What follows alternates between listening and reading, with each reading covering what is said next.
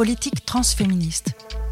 Activiste transféministe, Karine Espinera, d'origine chilienne, sociologue à l'université Paris 8, universitaire précaire, et Maud Thomas, ethnologue, peintre et autiste Asperger, se rencontrent en 1996 à l'ASB, l'association du syndrome de Benjamin, la cour des miracles, des parias et des monstres. C'est le début de leur militance. Avec le collectif Queer Le Zoo, qui importe et traduit la théorie queer en France, elles trouvent les outils pour penser le genre et découvrir qu'elles ne sont pas obligées d'être les femmes que la société veut qu'elles soient. Cet épisode, en deux parties, s'ouvre sur le livre Q comme queer, avec une discussion à partir de leur intervention de lesbotrans se pose des Q au séminaire du Zoo en 1998.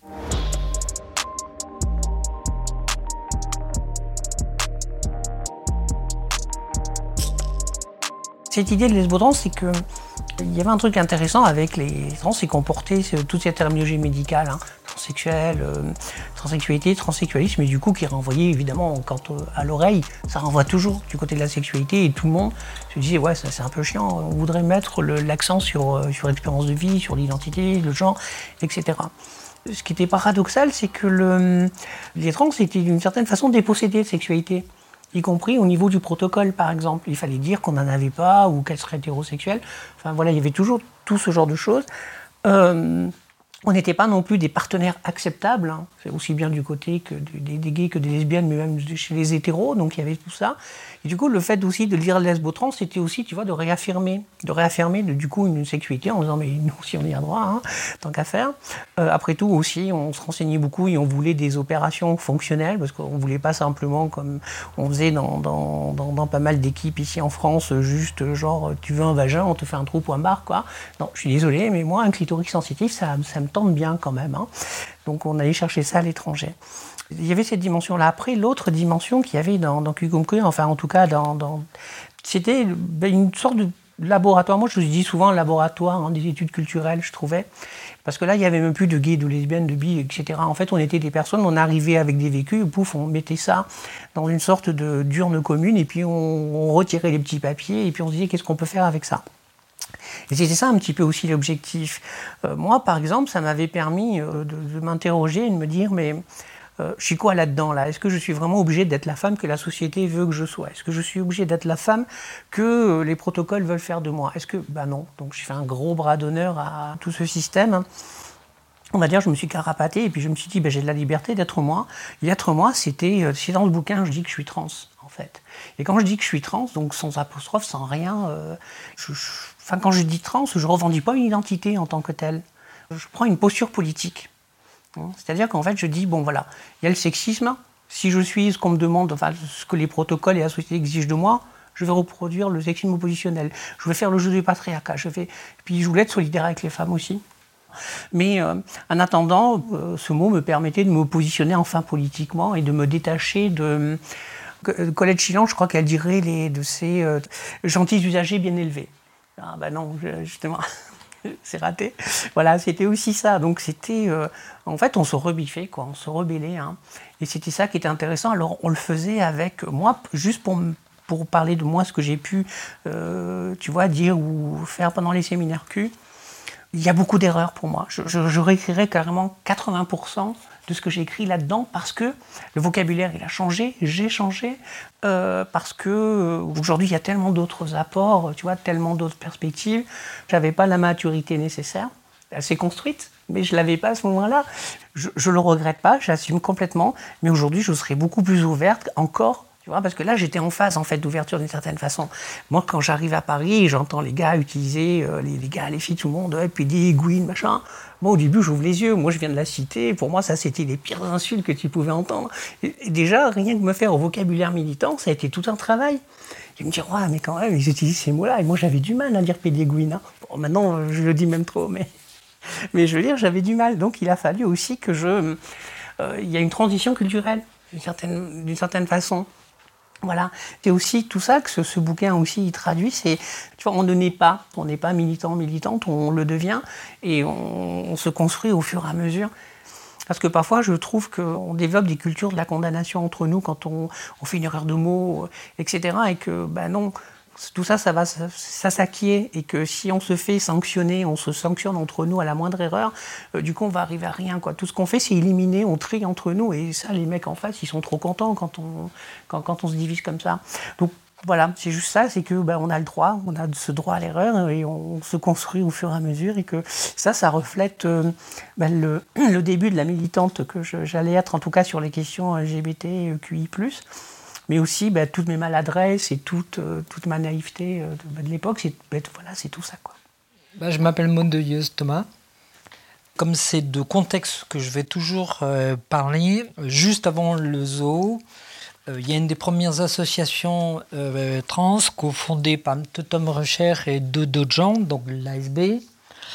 On commence la militance avec l'ASB, c'est là où on se rencontre. Assez rapidement, on rentre au centre gay lesbien, qui s'appelle comme ça, à Paris, 3 rue Keller, et rencontre les gens du, zoo qui nous sollicitent à la suite d'un article que j'ai publié dans le journal Le 3 Keller et qui s'appelait Une minorité dans, les minorités. Voilà. On était la dernière minorité euh, à ce moment-là à être pathologisée et très fortement. Et je voulais reparler de ce contexte-là. Le fait que la minorité trans arrive au CGL, lequel change ses statuts et devient la première plateforme LGBT. Ça, c'est 80... 96.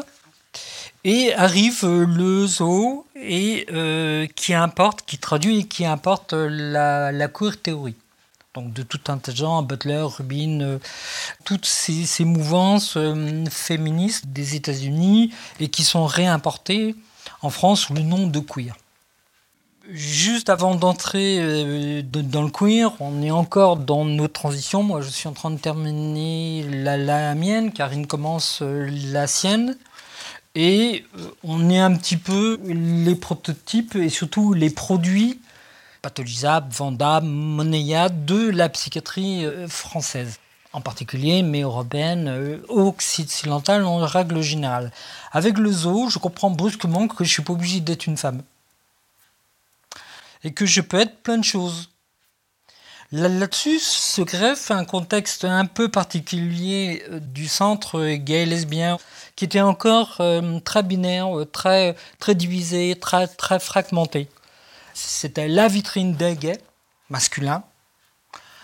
Il était encore assez peu question des euh, hommes efféminés ou des, masculinités euh, qui boitent, qui, etc., etc. Et il y avait la partie euh, des lesbiennes que la plupart du temps on ne voyait pas qui avaient leur vendredi soir en non-mixité, où elles se mélangeaient très très peu avec les autres. Donc ce sont les gays qui, euh, qui nous propose un standard le jeudi après-midi. Et c'est à partir de ce standard-là que euh, la plateforme LGBT euh, naît, se développe, part du centre gay lesbien de la rue Keller et SM. Voilà. Avec le zoo, bah, je comprends que je ne suis pas obligé d'être une, une, femme. On ne parle pas encore de cisgenre, mais on est déjà là. Euh, on comprend aussi qu'on a toujours milité pour une, société féministe et donc des identités, des relations féministes. C'est ça la base, mais je, ne veux pas utiliser le mot euh, lesbienne, accaparé politiquement et à juste titre par, euh, par les lesbiennes féministes du CGL, chassiste du CGL, et donc j'invente le mot lesbo-trans. Puisque pour moi, je ne peux pas euh, je ne peux pas être une lesbienne comme les femmes nées femmes lesbiennes le sont, puisque je suis une personne trans, euh, que je n'ai pas le même sexe, euh, que je n'ai pas la même relationnalité avec les femmes, etc. Donc pour moi, il est exclu d'utiliser le mot lesbienne, surtout en discutant avec les lesbiennes politisées qui, nous parlent de Wittig, etc., etc. Donc pour toutes ces raisons, j'invente ce mot-là. Personne ne va le reprendre. On est l'exception surnuméraire à l'intérieur même de notre propre communauté. L'ASB est dans un premier temps une courroie de transmission des équipes hospitalières et de la psychiatrisation française. Nous, on s'en détache et dès qu'on rentre dans le zoo, C'est pourquoi Marlène Boursier, euh, Catherine Deschamps, Marco Delmoderne, tous ces gens-là nous, nous ont captés. Parce qu'on interroge déjà quel type de femme on est. Ce qui est totalement euh, en France, euh, personne ne, fait ça. Les jeunes trans qui arrivent au CGL nous disent Mais qu'est-ce qu'on fait là? Qu'est-ce que vous faites là? Euh, Nous, on n'est pas PD, on n'est pas homo. Tous ces gens-là nous faisaient comprendre bah, qu'ils étaient homophobes, qu'ils étaient racistes, qu'ils étaient sexistes. Qu'ils... Et bah, pour, nous, ça ne pouvait pas le faire. Étant donné que l'interrogation sur la catégorie transsexualisme, transsexualité, ça vient du glossaire de l'Occident, blanc, raciste, euh, sexiste, euh, validiste, qu'on dirait même maintenant, eh bien, on doit contester tout ça. Ce qui fait qu'on est passé par la case queer, qu'on a un peu reconstruit comme étant une case trans-queer. Même si après, on a dû s'en désengager pour plein, plein de raisons. Voilà pour le mot les lesbo-trans et son contexte. Alors, Karine Spinera, euh, activiste transféministe, sociologue à ses heures perdues.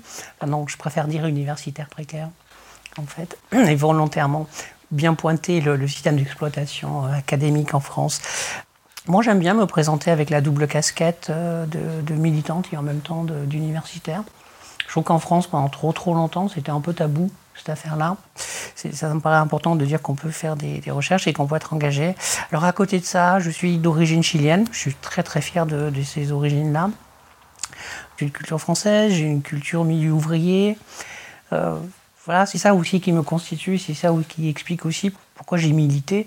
Pas simplement parce que j'étais concerné à un moment donné par un, par un truc, c'est-à-dire, voilà, transidentité, transitude. Euh, j'ai commencé à m'engager bien avant ça, bien avant d'avoir pensé la transition. Euh, donc moi, je, rencontre Maud, c'est en 96, donc à, l'ASB. Euh, aujourd'hui, quand on veut, on veut contacter une association, un truc comme ça, on Googleise ou autre, autre moteur de recherche. Mais à l'époque, rien que l'idée de trouver l'adresse d'une asso trans, c'était hyper compliqué parce que c'est pas le genre tu ouvres ton bottin la page T et tu vas trouver un truc. Hein. Donc j'arrive du coup euh, à l'ASB. Je me souviendrai, je crois, toute ma vie, la première fois que je rentre, hein, et je vois Maud qui est en train d'allumer ce, ce truc-là. Il y avait des élections, je sais pas trop quoi. Et moi, ma première pensée, c'est Waouh, il y a une association trans, il y a même une bénévole pas trans qui, fait, euh, qui bosse ici. Tu vois, à l'époque, euh, moi, j'étais persuadé que c'était une bénévole extérieure. Puis on a très rapidement parlé. Ce qui m'a un peu changé, parce que c'était, j'appelle ça une cour des miracles, mais euh, au sens poétique du terme. Ça n'a rien de péjoratif, cette cour des miracles. parce que depuis, ce sentiment, il fait que j'ai compris que c'est dans les cours des miracles, moi, où je suis à l'aise. C'est euh, là où c'est trop rangé, c'est trop ordonné, c'est trop aussi, c'est trop ça. Moi, je, ne suis pas bien.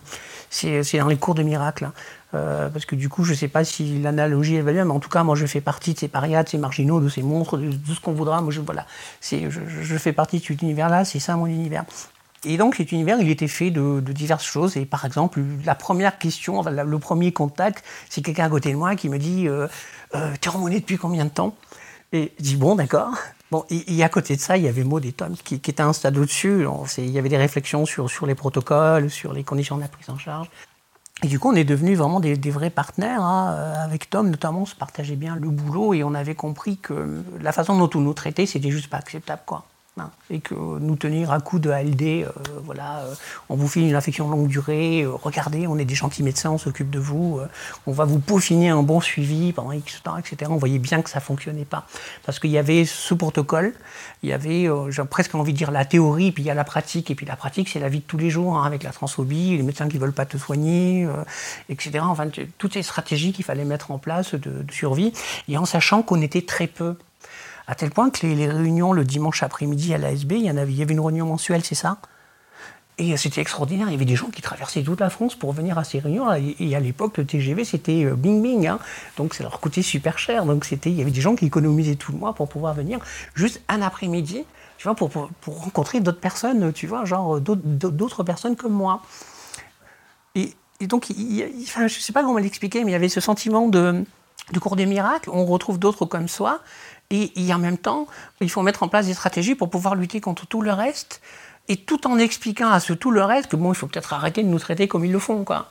Euh, mais tout, ce, tout le reste euh, nous pointe, oh, mais regardez ce que vous faites, c'est bizarre, oh là là, vous, vous troublez la sexualité, vous troublez nos vies, vous troublez nos, familles, vous troublez nos, enfants, nos parents, enfin vous troublez tout le monde, mais genre, et vous, vous nous faites quoi? et Cette question, elle n'était jamais posée, c'est vous, qu'est-ce que vous nous faites subir à nous pour ce qu'on est? Et euh, je, sentais bien que c'était pas, pas possible de ne pas être activiste, c'était pas possible de ne pas être féministe. Voilà, c'est tout ça. Et à l'époque, il y avait une tension entre les gens qui disaient il faut, il faut se montrer acceptable à la société, il faut y aller doucement. Euh, et puis, euh, puis il y en avait d'autres un peu comme nous en disant va demander des droits à la bouche en cœur, ça va aller un moment, quoi. Mais à un moment donné, il va falloir revendiquer, il va falloir contester, etc. Et ce qui est bien, c'est que ces pensées-là ont abouti tu vois, au groupe activiste trans, le GATT, tu vois, qui là l'a appliqué d'une façon magistrale comme nous, on n'aurait pas su le faire, par exemple. Voilà. Et euh, on pense que c'était nécessaire qu'à un moment donné, les groupes trans arrivent aussi à ce type de, mode d'action. Je, crois qu'on l'a imaginé, on l'a ressenti, on a bien su que c'est ça qu'il fallait faire. Alors peut-être qu'on n'a pas eu les moyens de le faire ou le, savoir-faire. Bon, voilà.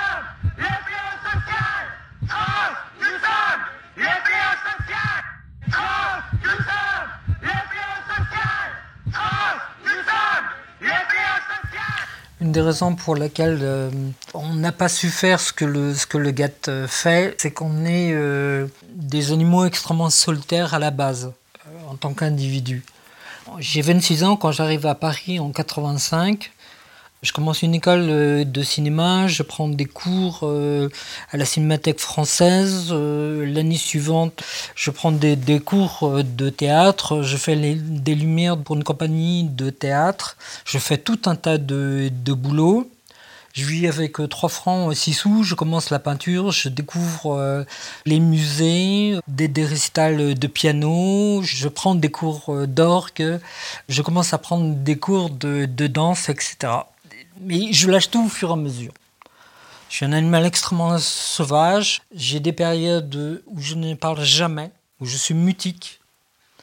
Je ne sais pas à ce moment-là euh, que je suis trans et autiste. Je ne le sais absolument pas. Je ne sais pas pourquoi. Je fuis depuis, euh, depuis la fin de mon enfance. Je sais que je suis totalement anormal.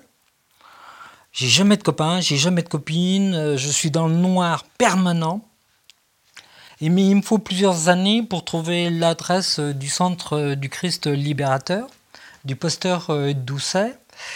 Je vais à quelques réunions. Quand le pasteur Doucet ouvre sa librairie, je, fais une expo de peinture, de mes peintures dans la librairie.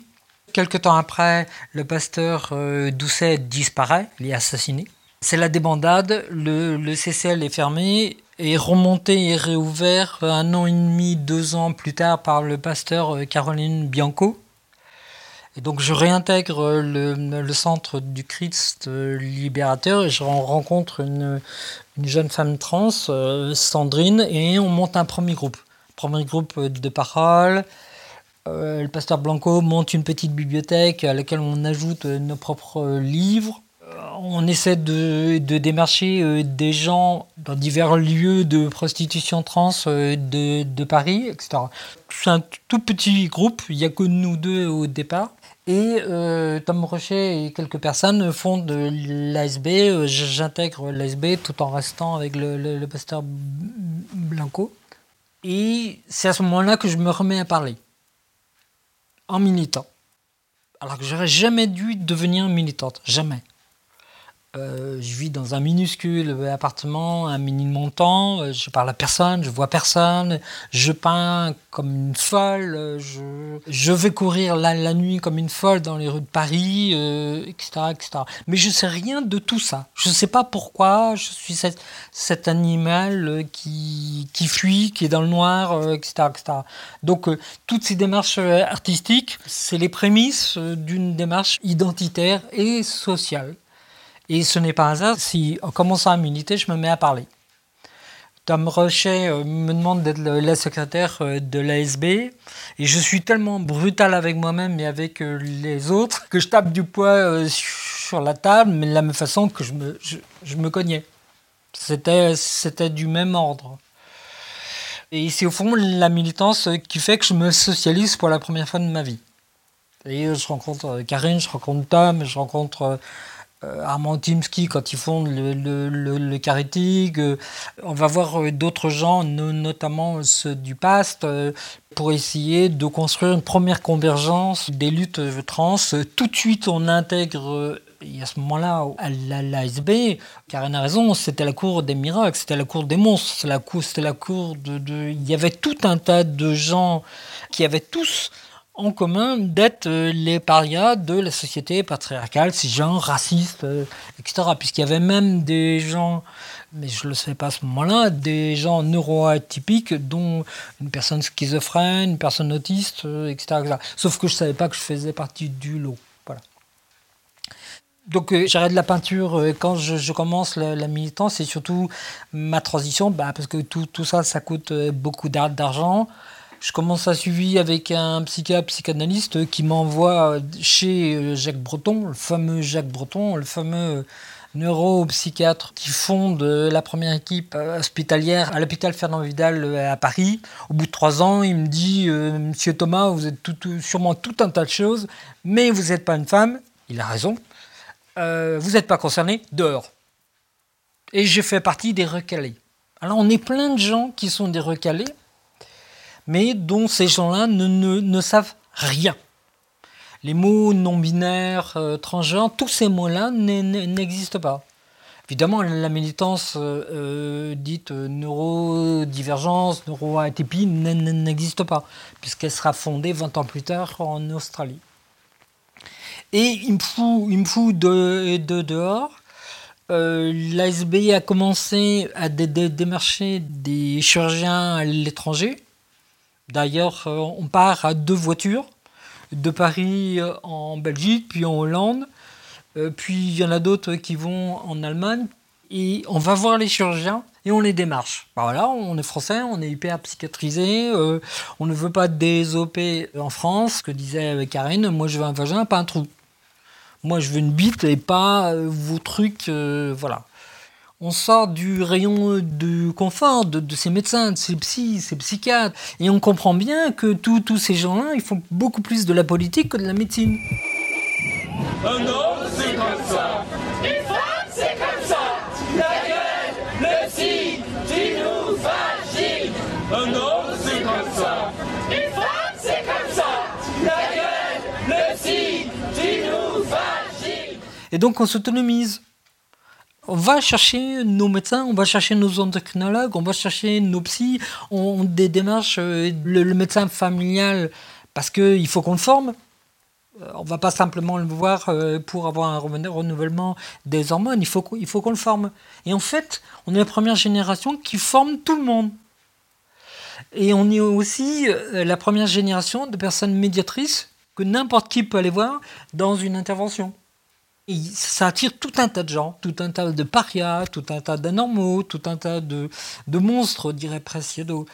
Euh, et du coup, on devient la, première génération de personnes médiatrices qui vont permettre aux autres d'avoir, des supports à leur identification, même d'identification ultra minoritaire qui n'existe pas.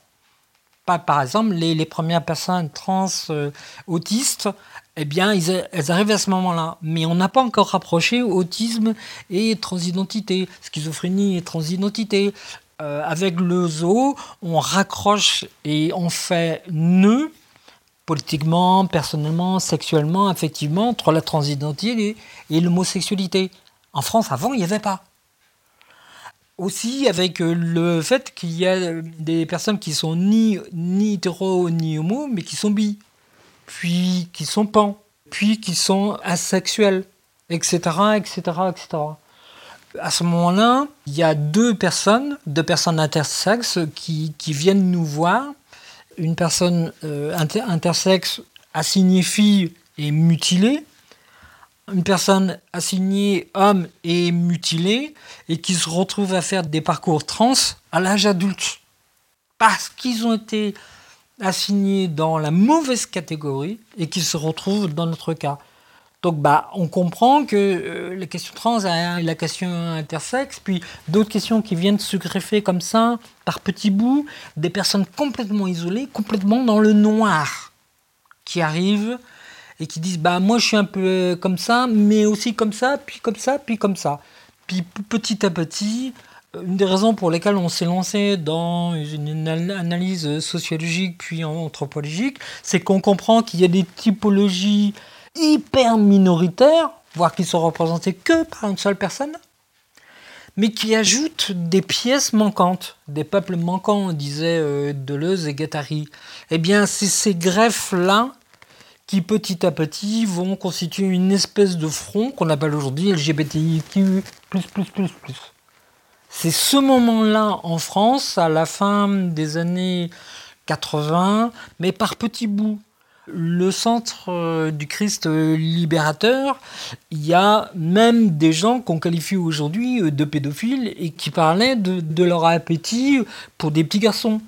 Le pasteur Doucet ne les avait absolument pas exclus. Il était fasciné par tous les pariens du monde, de toutes les cultures, si en cela que c'était une église écuménique, et pas une église, mais une, philosophie œcuménique. Et c'est ça, cette espèce de point de départ. Mais à ce moment-là, tous les gens arrivaient un par un. Alors, un par un d'un parcours d'existence tellement solitaire qu'on n'arrivait même pas à s'ancrer quelque part. D'où cette fuite cette fuite euh, généralisée, la plupart du, temps, c'était des gens extrêmement dépressifs, solitaires, euh, suicidaires, euh, qui se martelaient la tête. Et petit à petit, c'est ce sentiment de noyade qui, petit à petit, se défait pour être remplacé par un sentiment de fierté. On va vous raconter une anecdote qui est pour nous extrêmement révélateur, c'est que Tom Rocher nous demande toutes les deux d'aller euh, représenter l'ASB pour notre première participation officielle à la Pride, à Paris. Donc on arrive, il y a une immense salle, c'est plein de monde, il y a un brouhaha incroyable, extraordinaire. Et il y a un tour de table. Mais avant le tour de, de table, ils sont en train de se disputer parce que en tête de cortège, il y a une voiture rouge décapotable avec le conducteur, mais surtout la personne qui est derrière, c'est un travelot travesti. Un homme gay, mais travesti. À ce moment-là, bah, c'est la politique de l'orientation euh, sexuelle des gays et des lesbiennes, et puis alors, euh, les, questions de genre et d'expression de genre, c'est nous qui les apportons. C'est pas les mêmes combats. Certes, on se rapproche parce que politiquement, on a le même ennemi principal, comme dit Christine Delphi, mais on arrive avec des terrains différents, des lieux différents, des modes de revendication différents. Nos identités ne sont pas les, mêmes. Donc ils étaient en train de se disputer sur ce, ce euh, qui, dérange la belle image l'homosexualité. Commence le tour de, table. Donc je prends la parole, je dis bah voilà, mode, Karine, gna ASB, les transsexuels, gna Puis je marque un temps d'arrêt, je leur dis dites le, votre histoire là de, de là, de, de, mauvaises images, de, etc. On est bien à la Pride là. Ah oui, oui, oui, oui, oui. Mais votre histoire de, de là. Vous avez du, du, mal avec votre histoire de, de avec votre langage policé? Comment vous allez faire avec les transsexuels? Bing Je repose le, micro, ça va un gros bing dans le son. Et j'avais parfois des, des, interventions où je martelais leur lâcheté, leur impuissance, leurs leur limites. Leur, euh, j'étais sans limite et, et j'étais extrêmement brutal. Ou alors j'étais totalement silencieuse, totalement mutique mais, on avait trouvé ça extrêmement révélateur. Et à cause de, ça, on nous faisait occuper une position d'avant-garde des identités euh, de genre. Alors à ce moment-là, il y a 30 ans, quand on parlait des identités de genre, bah, toute la se retournaient vers nous, les trans. Il y a 10-15 ans, quand on parlait d'identité de genre, tout le monde comprenait Surtout après le, zoo, avec la multitude queer euh, dont parlait Boursier, Preciado, euh, Del Moderne, etc., tout le monde comprenait que tout le monde avait une identité de genre, plus une orientation sexuelle et une orientation et une attirance affective. Il y a moins de dix ans, dans nos interventions, de nouveau, tout le monde pensait trans en entendant identité de genre. Et surtout, des femmes trans et ou des hommes trans et nul autre. Alors quand moi je découvre que je suis euh, autiste en plus d'être trans, je me décris comme étant intergenre euh, dans l'ordre des, mots. Depuis, j'ai, rebricolé un, mot, ou plutôt j'ai, récupéré un mot, je crois que c'est les, je sais plus si c'est les Américains ou, les Australiens qui ont inventé le, mot euh, autigenre ou neurogenre. Je me définis désormais comme ça parce que c'est mon autisme qui définit mon expressivité de genre. C'est-à-dire la plupart du temps, je suis euh, agent, animal, euh, lynx, euh, peintre, paysanne. Et, pour moi, le masculin et le féminin, c'est juste des pôles, c'est des places, c'est des rôles, c'est des artefacts, c'est des...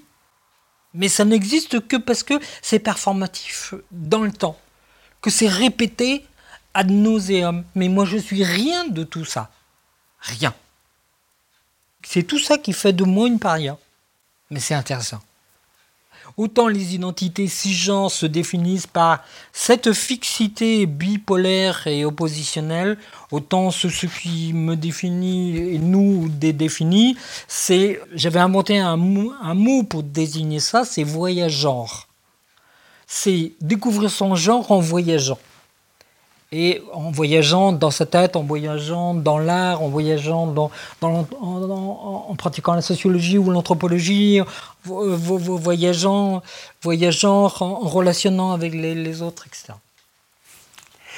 Il y a quelque chose que tu dis qui, qui me fait réfléchir, c'est que, en fait, il y avait déjà tous les publics dans cette cour des miracles dont je parlais tout à l'heure, en fait, il y a tous les gens qu'on voit aujourd'hui actuellement. C'est juste qu'il n'y avait pas les mots, il n'y avait pas les définitions. Mais les gens, ils étaient déjà là. Et, du coup, a posteriori, je me dis que de s'être éloigné, parce que c'est ce qu'on a fait, hein, on s'est éloigné de l'associatif trans tel qu'il existait. Nous, on pensait qu'il fallait plus d'ouverture. Enfin, je veux dire, même chez les trans, moi, l'homophobie et le racisme, c'est pas mon truc. Mais il y en avait aussi chez nous, il faut bien le dire, que ça c'était un peu embêtant et qu'on ne peut pas se plaindre, euh, la société elle me fait ça. Puis moi en même temps, c'est pas très grave si je dis que je veux pas fréquenter des, PD, des Gouines ou des étrangers, je trouve ça un peu gênant. Euh, il fallait qu'on produise des savoirs et il fallait aussi qu'on les diffuse, mais pas seulement de la pédagogie. après ça, c'est un truc que j'ai entendu jusqu'à, on l'entend encore aujourd'hui, il faut éduquer les, non-trans. Et moi je pensais qu'il fallait déjà euh, former nos alliés, mais aussi euh, du coup nous-mêmes nous définir et euh, comment on voulait se placer politiquement, où est-ce qu'on est, dans le schéma de discrimination, où est-ce qu'on est, et puis du coup au fur et à mesure qu'on identifie les publics, qu'on identifie les, problématiques, euh, comment est-ce qu'on pense des outils, comment est-ce qu'on pense les mots, comment est-ce qu'on pense les choses. Au départ, quand on rejette la nosographie médicale, on ne la rejette pas parce qu'on est dans un, engagé dans un mouvement pro-dépathogisation. Il n'est pas encore là. Il n'est pas, encore né, ce mouvement-là. Mais malgré tout, on commence déjà à rejeter cette terminologie-là parce que ce sont d'autres qui nous nomment, hein, et en nous renvoyant toujours à quelque chose qui, socialement, devient de plus en plus dur à porter. Et avec tout un imaginaire, et un imaginaire qui était très restrictif, très limitatif, qui est beaucoup plus compliqué que ça, hein, qu'on ne pouvait pas se définir à ce passage point A, point B. Alors, euh, après que les gens veuillent se définir dans ce parcours-là, moi, ça ne me pose aucun problème.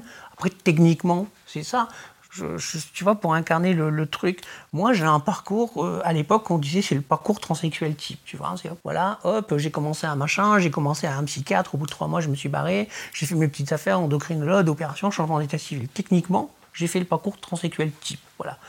Et politiquement, pas du tout, pas du tout. mon parcours, il est autre. Voilà, et c'était tous ces expériences de vie-là qui n'apparaissaient pas derrière la terminologie, qui n'apparaissaient pas non plus dans ce qui était dit dans les médias, qui n'apparaissaient pas non plus dans le discours des médecins, euh, parce que tout ça, c'était oblitéré. Hein. C'était, euh, voilà, nous, on soigne des gens, on a des protocoles, nous, on, est des avocats, des juges, des bidules, machin, on s'occupe de l'état civil, mais euh, sous certaines conditions. Voilà, et le truc, c'est que tout le monde finalement parlait, sauf nous. Euh, et, du coup, nos voix, nos interpellations, elles étaient inaudibles. Et donc, c'est comment est-ce qu'on se fait entendre? Mais pour se faire entendre, il faut déjà arriver nous-mêmes à se parler et nous-mêmes à, nous définir, à nous nommer. Euh, et la création des mots, elle, tient beaucoup à ça. Et alors, il y a des mots qui ont été adoptés Par exemple, moi, à l'époque où j'arrive sur le marché associatif, le marché des conflits, comme j'aime bien dire, euh, ben moi j'arrive comme tout le monde et je me dis je suis, voilà, je suis une transsexuelle. Quoi. Moi j'ai que ça à disposition. J'ai transsexuel ou travesti? Ben, socialement, transsexuel pour l'instant ça passe mieux. J'adopte celui-là. Puis ensuite, une fois qu'on a pu se, défaire de celui-là, qui a eu d'autres mots, transgenre, transidentité, je prends. Moi je, quand je suis tombé sur transidentité, moi je, je, je, l'ai vraiment popularisé euh, dans le sens où j'ai même donné le, ce titre-là à mon premier bouquin, alors que le service commercial de la maison d'édition n'en voulait pas. Il voulait transsexualité. Et, euh, mais parce que l'identité transidentité, personne ne sait ce que c'est. Et à l'époque où moi j'amène transidentité, comme je l'ai dit tout à l'heure, j'arrive pas avec une sorte de politique, de l'identitaire, rien du tout. Pour moi, c'était un mot, et ce mot, c'était notre création. C'était enfin un mot que nous, on avait créé. Et pour moi, c'était ça le truc. Hein. C'est pas où j'arrive avec une charge identitaire et tout le bidule. Non, rien du tout. C'était un mot qu'on avait enfin nous créé et qu'on pouvait valoriser et, et, le substituer à l'autre. Après, ce mot-là, aujourd'hui, euh, transidentité, il est discuté, mais ça fait partie de cette histoire des dominations. Euh, aujourd'hui, transitude est beaucoup plus valorisée. Et j'aime bien aussi ce terme de transitude. Moi, quand je parle de transidentité, je parle aussi du fait trans, je parle de l'expérience de vie. Si le mot est plus adéquat, moi, je la pas de problème, quoi. Voilà, etc., etc. Et donc, au fur et à mesure que les mots arrivent et s'imposent, euh, ça raconte aussi l'histoire du, finalement de, nos mouvements, de nos groupes, de nos cultures, parce que à un moment donné, les mots ils apparaissent, on les rejette, on s'en approprie. Plus tard, ceux qui ont été appropriés, on va les rejeter, mais parce que le temps il a changé, parce que nos esprits ont changé, parce que la société elle aussi, du coup, elle a changé, que, etc. Et on va pouvoir et on va avancer avec cette affaire-là. Donc c'est pour ça que moi, tous les usages terminologiques, moi, ne me posent pas de problème euh, en soi. Voilà. Par contre, ouais, qu'un journaliste vienne me coller du transsexuel dans un titre, non, ça, ça le fait pas. Là, je vais pousser une bonne gueulante. Mais euh, le, fond de, de cette affaire, c'est qu'il a fallu tout le temps improviser avec trois bouts de ficelle comment est-ce qu'on allait faire tout ça? En fait c'est comme si tu pars, tu pars en mer, tu connais le cap, tu sais que voilà là-bas c'est le nouveau monde ou peu importe, et, euh, tu, pars, mais du coup tu construis ton compas en cours de route. Hein, tu es, déjà en plein milieu du machin, les, côtes elles commencent à s'éloigner, tu es en train d'apprendre l'astronomie parce que du coup t'as pas appris ça avant de partir. Tu es obligé d'improviser. Et le truc c'est qu'il faut en rester en vie. Il faut, arriver dans le nouveau monde en vie, et euh, pas parce que tu fais tout ça pour vivre quoi. Et ce que tu as envie, c'est pas seulement toi de vivre, c'est que tu trouves intolérable qu'on empêche aussi, tu vois, tes copains, tes copines, tes camarades, même les gens que tu connais pas, de vivre. Et voilà, et c'est ça. Et, je crois qu'il est là. Je, suis un peu comme Maud. Je ne suis pas une militante euh, euh, pure d'un point de vue. D'un point de vue, c'est que je, me définirais plus comme quelqu'un euh, qui, qui, a envie de lutter contre l'inacceptable. Voilà, il y a des choses dans la vie que je trouve inacceptables et je ne peux pas me taire. C'est pas possible. Euh, bon, pour en revenir un petit peu à mes origines, quand, quand j'arrive en France en 74, après le coup d'État euh, du général Pinochet, j'arrive, j'ai à peu près 7 ans, j'ai quelques images assez tragiques de, de, de ce coup d'État. Euh, ça me vaut d'ailleurs d'être suivi par une sorte de psychologue scolaire. J'ai eu ce suivi pendant je sais pas combien d'années. Elle vient me chercher en plein milieu de la classe, elle m'amène dans ce local, elle me fait faire des dessins, elle me demande comment ça se passe avec mes parents et tout le tralala. Enfin, mais en plus, c'était hyper stigmatisant. Voilà. Et, donc, j'ai baigné dans, cette cité où il y avait euh, différentes couches d'immigration. Alors, moi, quand je suis arrivé, c'était. Euh, donc, il y avait eu. Donc, il y avait des Espagnols, il y avait des Italiens, il y avait des Algériens, il y avait des Marocains. Euh, ensuite, à la il y a eu des Vietnamiens. Et quand je disais ma culture populaire, voilà, ma culture, elle vient de là. Et très rapidement, j'ai bien vu que moi, au fur et à mesure que, que je ressemble à une européenne et avec ce privilège de la peau blanche, etc. J'ai vu que le fait de parler français sans accent, tout ça, c'était des privilèges et que ça me protégeait en fait scolairement par rapport aux copains euh, et les copines qui avaient des accents, par exemple. Je voyais très très bien que le regard n'était pas le même, que quand on contrôlait nos papiers, je... déjà, euh, en général, les mecs ils tiquaient, les flics, ils tiquaient quand ils voyaient HLM les serrer là comme ça, c'est parce qu'on appelait ça le petit Chicago. Donc évidemment, ils tiquaient, mais malgré tout, euh, voilà quoi. J'étais bien européenne, donc ça, ça, ça, ça, passait. Mais par contre, pour les autres, c'était moins drôle. Hein. C'était moins drôle. Mais ça, déjà, ça fait réfléchir. Ça fait pourquoi est-ce que moi, on me traite mieux et on, les traite plus mal? Ou pourquoi est-ce que moi, on va mal me traiter parce que je viens de cette cité ou je viens du milieu ouvrier par rapport ensuite quand je me suis retrouvé au lycée, un peu avec l'élite, euh, de la ville, euh, tu vois, où les gens, ils bossaient au centre nucléaire d'à côté euh, de Cadarache, pour pas le nommer, tu vois? Et d'un seul coup, et là, tu sens que c'est le critère de la classe cette fois. Avant, c'était au collège, c'est le critère du, le critère de la race, pour le dire comme ça. Et ensuite, euh, au lycée, c'était le critère de la classe qui joue. Voilà, et tout ça, ça éveille, quoi. tu te poses plein de questions et tu te dis, mais ce, monde, décidément, il est fait de plein, de plein de choses. Et donc, il est à la fois hyper intéressant, mais en même temps, il est fait de lutte. Et en fait, tu passes ton temps à lutter.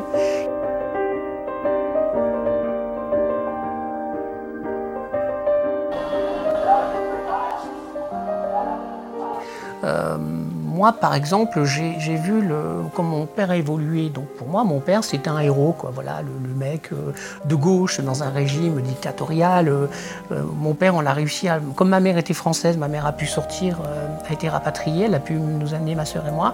Mon père, lui, il est resté coincé sur place. Et donc, il a fallu que des, des associations interviennent pour qu'on puisse, en fait, le faire sortir et le faire échapper. Et pour moi, donc, ce type est un héros. Et, donc, par rapport à tout ce que je viens de dire précédemment, mon père, il a vécu le racisme parce qu'il était extrêmement racisé. Donc, il a vécu le, racisme de plein fouet. Et puis, euh, ben, ensuite, dans, le milieu ouvrier, euh, ben, il a mal vécu le fait de tomber un peu socialement. Euh, et puis, il y a eu tout, un, tout un truc qui ont fait que ben, sa vie, elle n'a pas été drôle. Et puis, il est devenu con.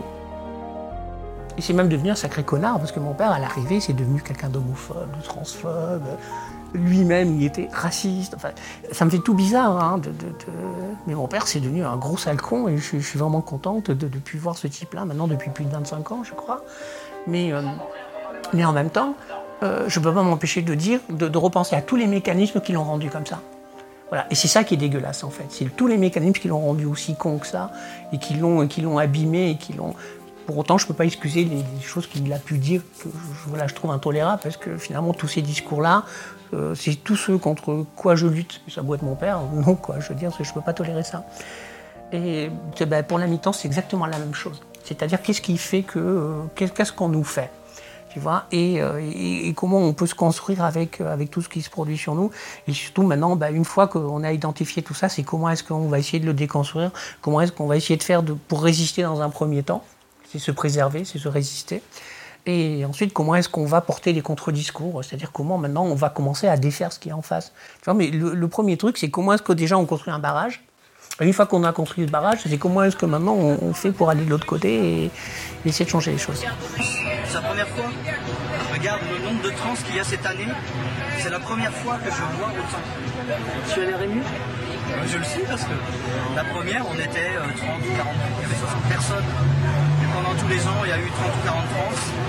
Et puis là, on en voit une centaine. Il y a des, euh, plus, oui, mais... Il y en a, ouais.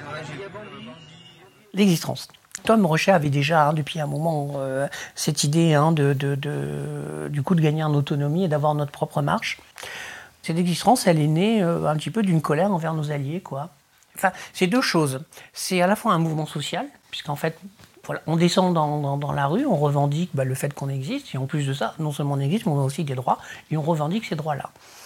Et en même temps, c'est un message qui est aussi envoyé bah, à nos alliés de l'époque. Hein. C'est euh, dans le genre, bah, vous nous avez tellement invisibles, on n'arrive même pas à exister avec nos alliés naturels, qu'on est obligé de faire notre propre marche. Alors ça, c'est une chose. Alors, euh, le seul point, et moi j'insiste beaucoup pour quand même donner ce détail-là, c'est qu'au départ, je ne suis pas fan de l'existence, en fait, au départ. Je suis pour l'idée de l'existence. Moi, je juste dis, c'est peut-être un peu trop tôt, on n'a pas eu le temps de solidifier le, truc et on va sortir à 20, alors que peut-être pour une première fois, il faudrait peut-être y aller un peu plus fort et être plus. Voilà. Euh, bah, du coup, j'étais en désaccord avec, euh, avec Tom là-dessus. Malgré le désaccord, évidemment, j'ai suivi. Alors, ce désaccord, pour moi, c'est ce que j'appelle une erreur militante. C'est une de mes erreurs militantes parce qu'en fait, j'ai eu tort. Et je trouve ça aussi important de dire des fois dans la vie, notamment dans la militance, on se plante. Je pensais que c'était trop tôt. Non, si ça se trouve, c'était pile poil, c'était le bon moment. quoi. Moi, c'est juste moi qui, qui, voulais voir trop les choses un peu trop, trop carrées. Et, donc, j'avais quand même fait le, communiqué de presse, et c'est vous dire, hein, comme les médias étaient à l'époque. J'avais arrosé quasiment tous les médias parisiens, donc journaux, télé, tout le monde, à la conférence de presse. Zéro, quoi. Ça veut dire que le fait que des trans descendent dans la rue pour revendiquer des droits, ça n'a intéressé personne. Il n'y a pas une rédaction qui a envoyé quelqu'un. Et ça en dit long. Mais c'est dire que voilà, donc en 97, euh, ben, on n'existait pas quoi. Et le fait même qu'on dise qu'on allait revendiquer des trucs, même chez les professionnels des médias, ça faisait bzz, ça faisait quoi les trans et des droits non, non, ils font des trajets, ils font des OP, mais ils ne peuvent pas revendiquer des droits quoi. À la limite, on n'avait pas, on n'était pas des citoyens, des citoyennes. Et Voilà en tout cas pour, cette existence. Et toi, je ne sais pas comment tu l'as vécu de ton côté, cette affaire. C'est vrai que moi, je, n'étais pas favorable à ça, ça intervenait trop tôt, mais, également, ça intervenait parce que c'était une histoire, euh, euh, de contexte euh, politique et il fallait vraiment que non seulement on se distingue de, des LGB qui manifestement ne nous comprenaient pas, mais qu'on devait s'autonomiser, se politiser, s'arracher du contexte psychiatrique.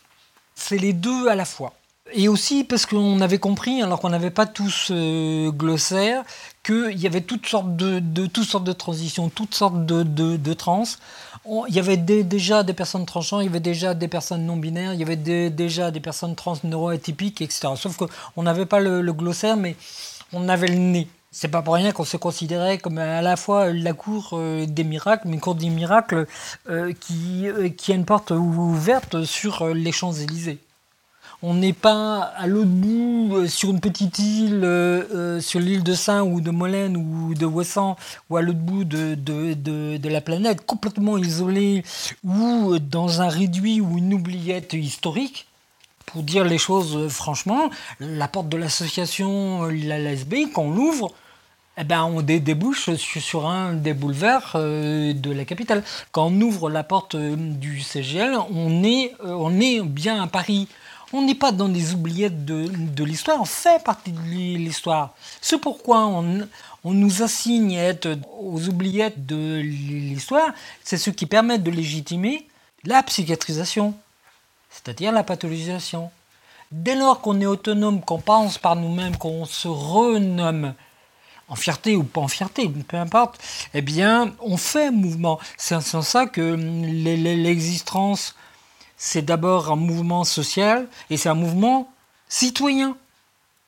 C'est pas une marche de transsexuels, c'est une démarche citoyenne. Donc moi j'étais j'étais pas pour parce qu'il nous fallait défocaliser au lieu de refocaliser, sauf que comme on ne vit pas dans une société mature, mais une société immature, inégalitaire, asymétrique, eh bien, il faut commencer par la lettre A en espérant un jour arriver à la lettre Z. Sauf que 30 ans plus tard, l'existence est passée par un certain nombre de conflits, de, crises. Quoi, les non-binaires, mais vous n'êtes pas assez trans euh, Qu'est-ce que vous nous venez nous, nous embêter euh, Les vrais trans, euh, c'est nous. Il y a quand même la majorité des, trans qui veulent être des vraies femmes et des, vrais hommes. Et pendant ce temps-là, tous les autres, ces tiers surnuméraires que sont euh, les, les transautistes, les trans schizophrènes, les, les agents, les, voyageurs, les, eh ben, toutes ces personnes-là, qu'est-ce qu'on fait pendant tout ce temps-là? C'est ce qui m'ennuyait avec euh, l'existence, mais petit à petit, l'existence est en train de, gonfler au fur et à mesure que des minorités de genre, euh, en réclamant euh, des expressivités différentes de ce que les glossaires psychiatriques ont écrit, eh bien, mais c'est un mouvement citoyen, c'est un mouvement social. Et l'ASB aussi, alors, l'ASB, Association du syndrome euh, de Benjamin, euh, c'est le nom que Tom euh, lui avait donné. Alors, c'est pas du tout à cause du contexte médicaliste et psychiatrisant. C'était pour définir ce qu'était un, syndrome. Et donc, c'est-à-dire un, objet social, médical, théorique, autre, attaché au nom de Harry Benjamin. Premier et dernier élève de Manus Hirschfeld et qui a fait carrière aux États-Unis en fuyant le nazisme. Voilà. Sauf qu'ensuite, euh, bah, Benjamin, il a tellement bien catégorisé euh, les choses. Il y a son fameux tableau en six, euh, le transsexuel primaire, le transsexuel secondaire, les autres non catégorisables, bah, dont les agents, les travestis, puis ensuite euh, la catégorie euh, des, euh, des, homosexuels invertis, travestis, les, les, travestis fétichistes, et enfin la, sixième catégorie, les gays et les lesbiennes. Il n'avait pas vu qu'il n'y avait pas de septième catégorie qui était les personnes hétérosexuelles. C'est étonnant. voilà.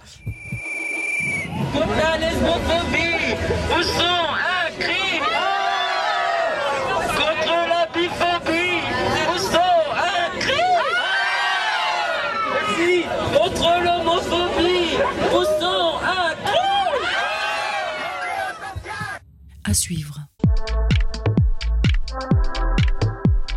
Une série en deux épisodes réalisée par Nathan Aran, prise de son Marin Lefebvre, Nathan Aran. Ce podcast est produit par le collectif Archives LGBTQI. Le feuilleton des luttes est soutenu par la DILCRA, délégation interministérielle à la lutte contre le racisme, l'antisémitisme et la haine anti-LGBT.